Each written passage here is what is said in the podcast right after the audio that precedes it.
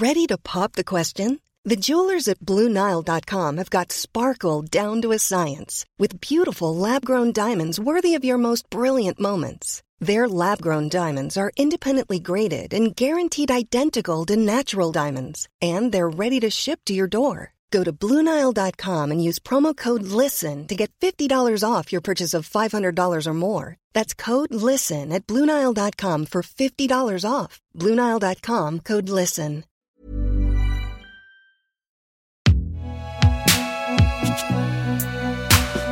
Binge Audio.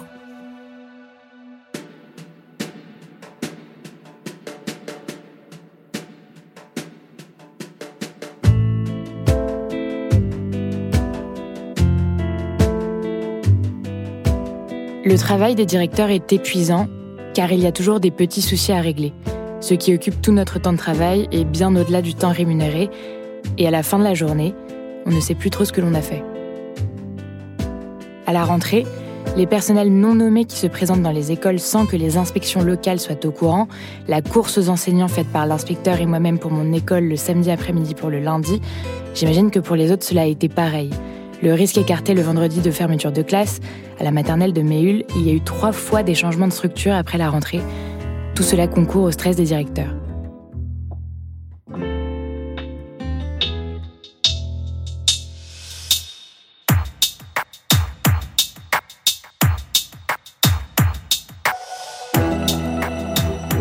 Qu'est-ce qui a poussé cette directrice d'une école maternelle de Pantin, appréciée de ses collègues, à se suicider? Et ça seulement trois semaines après la rentrée Sa lettre rendue publique a apporté des réponses à ses amis, Anne et Pierre. Avant de partir en retraite, ils ont aussi été professeurs des écoles en Seine-Saint-Denis et même directrices et directeurs. Alors ils ont lu, relu et encore relu sa lettre pour tenter de comprendre.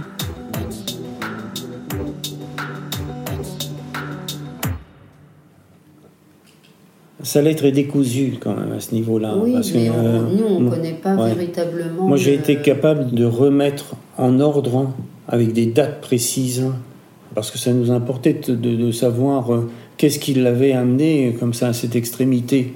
Et donc, euh, j'ai remis une date exactement. Dans sa lettre, Christine Renon énumère la perspective de toutes les tâches qui l'attendent et qui l'épuisent d'avance. Puis elle résume la perspective de tous ces petits riens qui occupent à 200% nos journées. C'est quelqu'un qui allait au boulot, euh, euh, même en étant malade, quoi. Euh, bon, euh, bon, ben là, elle toussait. C'est vrai que sans doute que ça l'empêchait de dormir. Et, et quand c'est le cas, un, un directeur, il vit les- son école la nuit. hein. Bon. Donc les seules périodes où tu as mal dormi, c'est quand, quand tu as pris euh, cette fonction. hein. On se réveille au milieu de la nuit en disant tiens, il faut absolument faire ça, et tac, il y a toujours un post-it à côté de les, un pas loin, avec un crayon, et puis, euh, puis après on repart euh, pour deux heures de sommeil. euh, mais euh, c'est une préoccupation constante. hein. C'est Bon. une fonction qui occupe complètement, en fait. Il y a le souci des enfants, il y a le souci des parents, il y a le souci des collègues, il y a le souci de, de, de l'administration, de, de, de l'institution. Et pour quelle reconnaissance de l'institution? Pour combien en plus à la fin du mois? Donc je regarde ma fiche de paye. Euh, ouais, je dirais 150-200 euros par mois. Marie-Hélène Plard, du syndicat SNUI PPFSU, est directrice d'une école maternelle en Seine-Saint-Denis. Bah, D'ailleurs, là, on est à trois jours, on va dire, de la rentrée des élèves. Et il y a encore des directions d'école qui ne sont pas pourvues. Voilà, où les collègues sont partis pour X raisons, peu importe. Et personne ne les a demandés. Parce que personne ne va être directeur. Et encore moins en cette rentrée fantastique. Voilà. Donc, et donc euh, voilà, c'est il y a, y a une véritable difficulté effectivement à trouver des gens qui ont envie de faire ça parce que c'est pas bien payé. Enfin, parce que de toute façon au départ on le faisait pas pour l'argent parce que ça a jamais été bien payé d'être euh, directeur d'école. Mais en plus, maintenant ça devient une euh, c'est un carcan quoi. Voilà, c'est mission impossible. Faut être partout, faut tout faire, faut répondre euh, à X injonctions euh, qui servent à rien. euh, et je vous dis sur une dégradation hyper rapide quoi. Moi ça fait euh, voilà c'est ma neuvième rentrée et j'ai bien vu il y a quelques années où bah oui enfin quand j'ai commencé il y avait une motivation de monter des projets, faire des choses et alors là je fais toujours sauf que j'ai plus le temps de le faire. Voilà, j'ai plus le temps. Si je veux répondre à toutes les commandes, j'y arrive pas.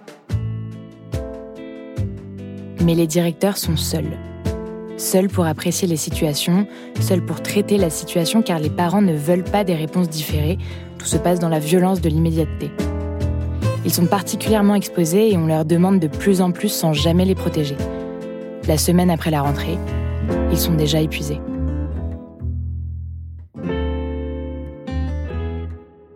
Quelques jours après le drame de Pantin, d'autres directeurs et directrices ont pris la plume à leur tour. Marie-Hélène Plard. Il y a 250 directeurs d'école euh, et directrices de Seine-Saint-Denis qui euh, ont écrit publiquement au ministre de l'Éducation nationale pour dénoncer euh, leurs conditions de travail et pour exiger un certain nombre de choses, dont par exemple le retour des aides administratives, qui nous semblait essentiel, d'entamer une réelle réflexion sur les décharges de direction. Je fais une parenthèse pour expliquer les décharges de direction. Ça veut dire que certains directeurs ou directrices sont déchargés de leur classe, donc ils peuvent se consacrer entièrement à leur fonction de direction, mais d'autres non.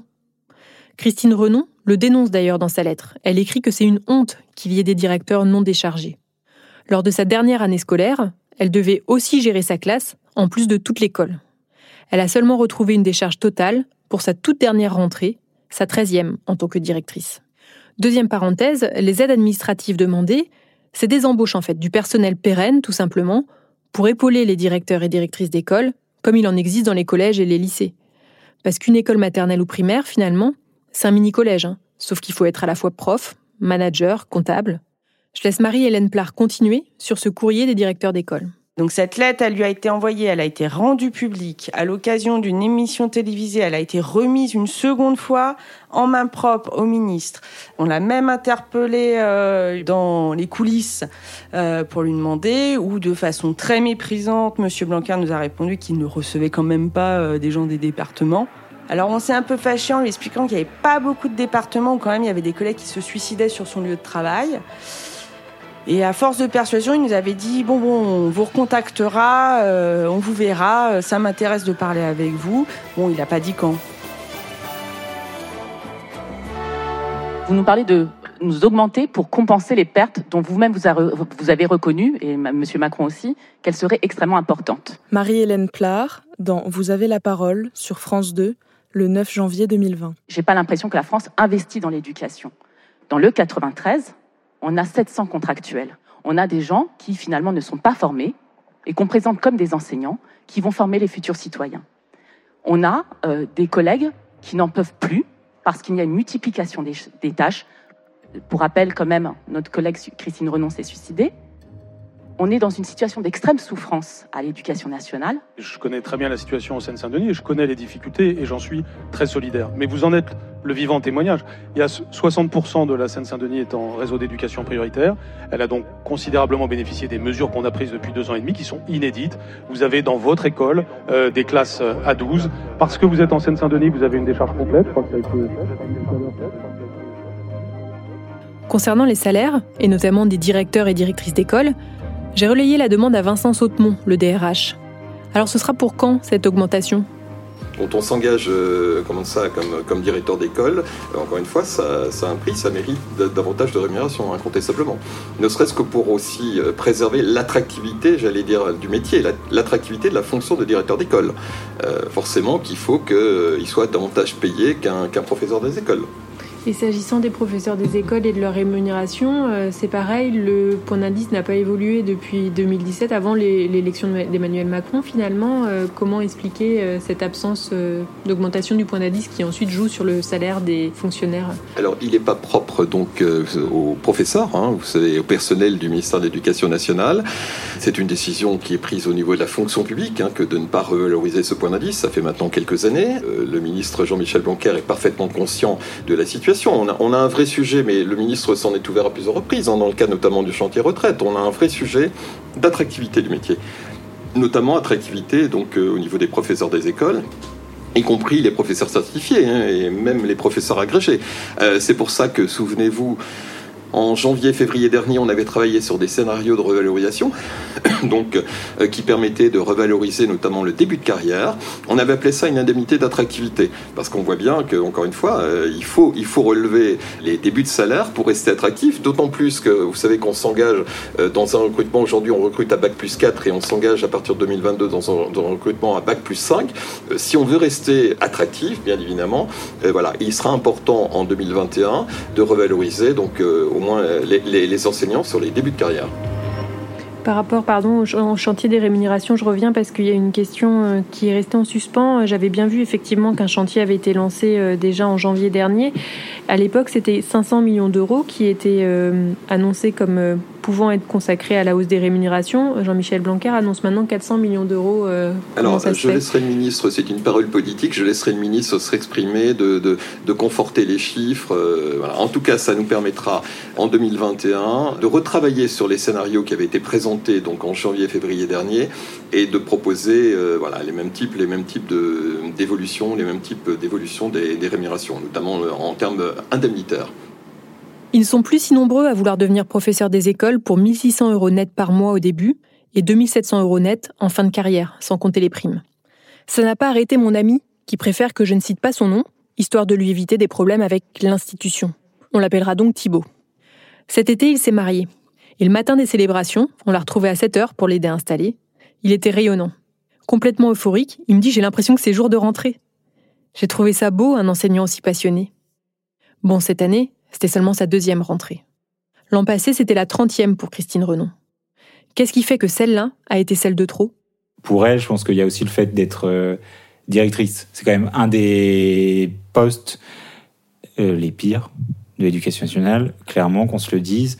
La plupart des instituts ne veulent pas être directeur. Moi, je me fais la promesse aussi de jamais être directeur. C'est pas fait pour une personne normale, en fait. C'est fait pour des personnes euh, exceptionnelles, des personnes qui ont des dons. Voilà, tout ça pour dire, ça montre vraiment à quel point ce métier, le métier de directeur, enfin la fonction, parce que c'est pas un métier, c'est nos collègues. Enfin, on sait même pas nous ce que, contrairement à ce que tout le monde pense, c'est pas nos chefs, c'est nos collègues. Donc ça peut aussi arriver dans certaines écoles, le directeur, des gros soucis avec les autres enseignants. Enfin voilà, c'est. Je pense que la rentrée de trop, ben, en tant que directeur, ça peut arriver à absolument tout le monde. C'est vraiment le la fonction euh, bête noire de la plupart des de tous les enseignants. Moi, en tant que jeune enseignant, euh, la première année où j'ai été titularisé, donc après mon année de stage, donc quand on a notre concours, on a une année de stage, et après on est titularisé. La titularisation, euh, on m'a envoyé dans une école pour être directeur, sans avoir été euh, formé à ça, parce que de toute façon, il n'y a pas vraiment de formation. Incroyable. Faute de candidature, on demande à des profs tout juste diplômés de devenir, sans transition, directeur ou directrice d'école. J'ai demandé à Vincent Sautemont, DRH de l'éducation nationale, quelles sont les actions de prévention au stress au travail qui ont été mises en place depuis la mort de Christine Renon? On a organisé des séminaires donc euh, nationaux aussi dédiés, dédiés au, RPS. Les RPS, ce sont les risques psychosociaux. Et puis on est en train de mettre en place aussi euh, des RH de proximité, des conseillers RH de proximité. On a 300, un peu plus de 300 conseillers RH de proximité qui se mettent en place dans les établissements scolaires, dans les circonscriptions, pour apporter euh, de l'information, du conseil, de l'accompagnement à tous nos, personnels, que ce soit professeurs ou, non enseignants, euh, y compris à des personnes qui peuvent se retrouver en difficulté, qui n'ont pas envie de, comment dirais-je, de partager avec leur hiérarchie donc ces difficultés, qui préfèrent avoir un tiers neutre. Et précisément, ces conseillers RH, justement, sont, sont, des tiers neutres, si vous voulez, des personnes neutres qui sont capables d'apporter évidemment des, des conseils et de mettre en, en liaison aussi avec avec différents acteurs, ces personnes en difficulté, que ce soit des psychologues de l'éducation nationale, que ce soit des assistantes sociales, que ce soit etc. Et puis ces mêmes conseillers RH de proximité sont censés aussi développer l'appui managérial. C'est important aussi pour les, directeurs d'école, parce qu'un directeur d'école peut se trouver en difficulté avec un, professeur des écoles, avec aussi un parent, un parent d'élève. Il doit pouvoir trouver au, au, auprès de ces euh, conseillers RH de proximité un appui justement pour résoudre ces difficultés. Voilà, donc on a fait un gros effort et, Jean-Michel Blanquer quand il parle de Grenelle des professeurs, il veut encore davantage développer cette gestion de proximité et faire en sorte que nos, personnels, et en particulier donc les personnels enseignants, trouvent des réponses au plus près, donc euh, au, plus près du terrain. Retour sur le terrain, justement, en Seine-Saint-Denis, département le plus pauvre de France métropolitaine.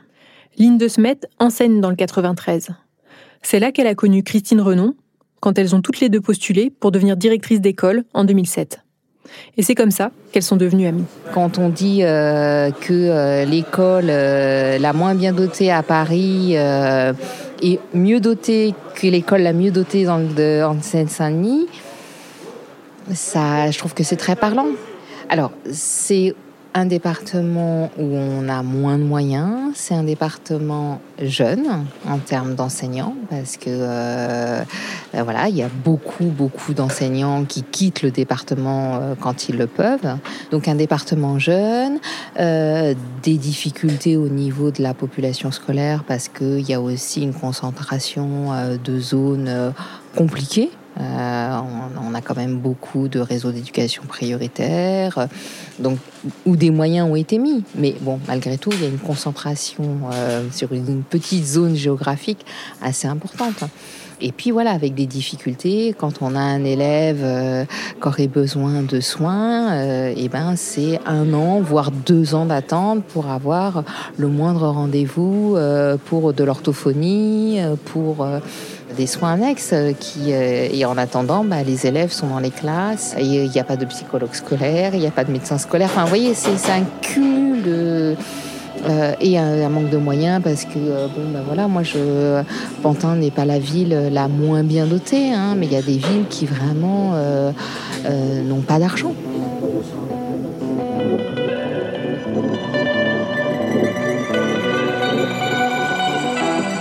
Je ne vous ai pas encore beaucoup parlé des parents d'élèves, de la pression qu'ils mettent parfois sur les enseignants, et puis du soutien qu'ils leur apportent dans d'autres cas. Je ne vous ai pas encore dit qu'est-ce qui a été la goutte d'eau qui a fait déborder le vase déjà bien plein de Christine Renon. Ce sera pour le quatrième et dernier épisode de cette série de Programme B.